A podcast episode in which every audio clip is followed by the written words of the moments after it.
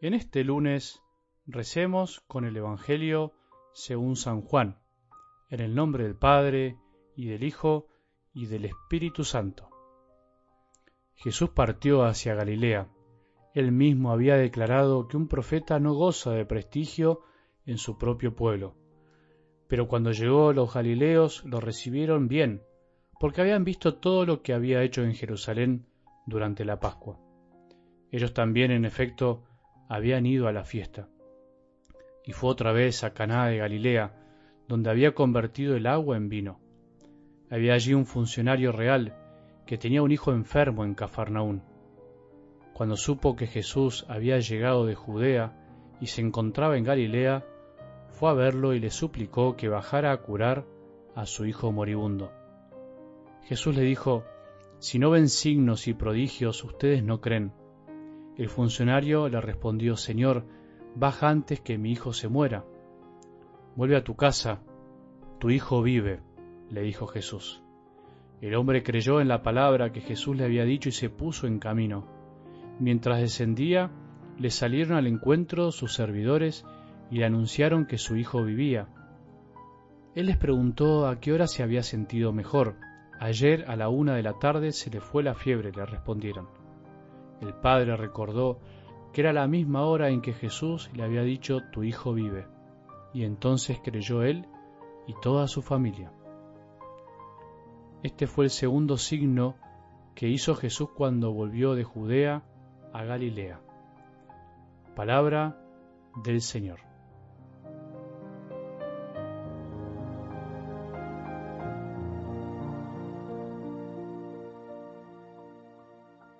Nuestro Padre del cielo quiere que comprendamos de una vez por todas que Él es misericordioso y que quiere que seamos sus hijos y vivamos como hermanos.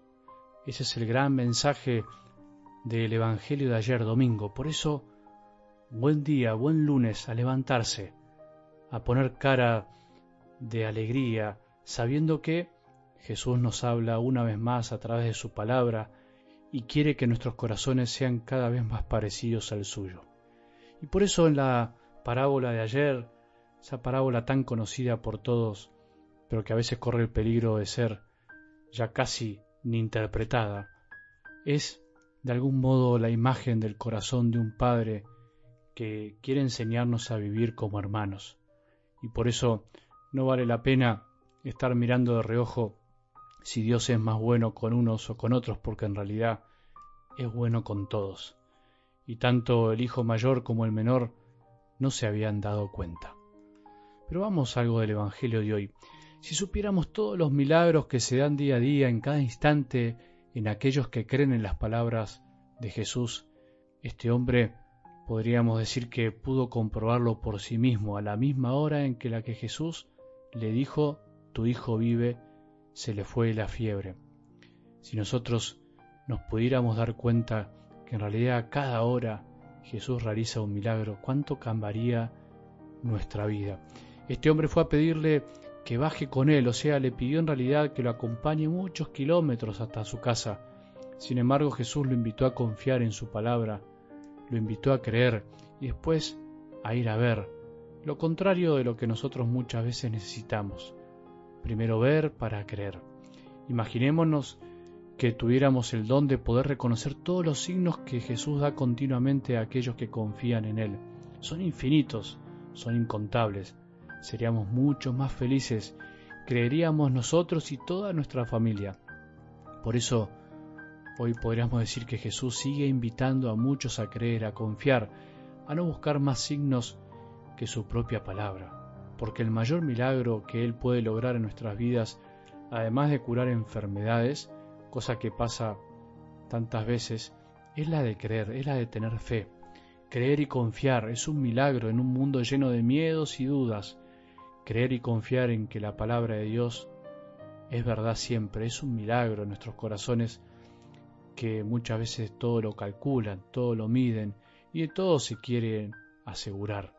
En cambio, el que cree se anima a no calcular tanto, a no medir todo y a no asegurarse todo, como el hombre del Evangelio de hoy va en busca de Jesús. fue con un fin, con una intención, sin embargo, se vuelve solo con unas palabras y un corazón lleno de confianza, creyó y se puso en camino, dice el Evangelio.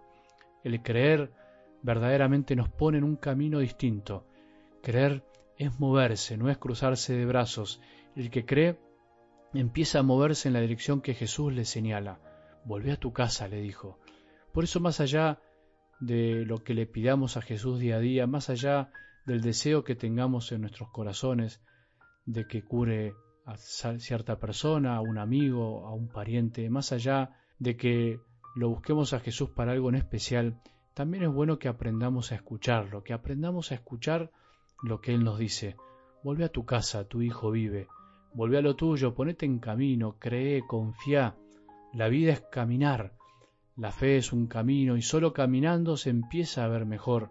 Solo empezando a confiar, solo empezando a perder tantos miedos, tantos por qué, tantas dudas, se empieza a descubrir que las palabras de Jesús se van cumpliendo. ¿Creemos en esto? ¿Creemos que en realidad tener fe no es magia? Creer es buscar a Jesús, buscar algo de Él, pero aprender a recibir lo que Él quiere darnos y al mismo tiempo animarse a esperar lo que venga, como decimos muchas veces, lo que Dios quiera, pero siempre con Él, siempre sabiendo que si estamos con Él, nada estará contra nosotros, o en realidad nada podrá quitarnos la seguridad de ver signos en cada paso que damos. Que tengamos un buen día y que la bendición de Dios, que es Padre misericordioso, Hijo y Espíritu Santo, descienda sobre nuestros corazones y permanezca para siempre.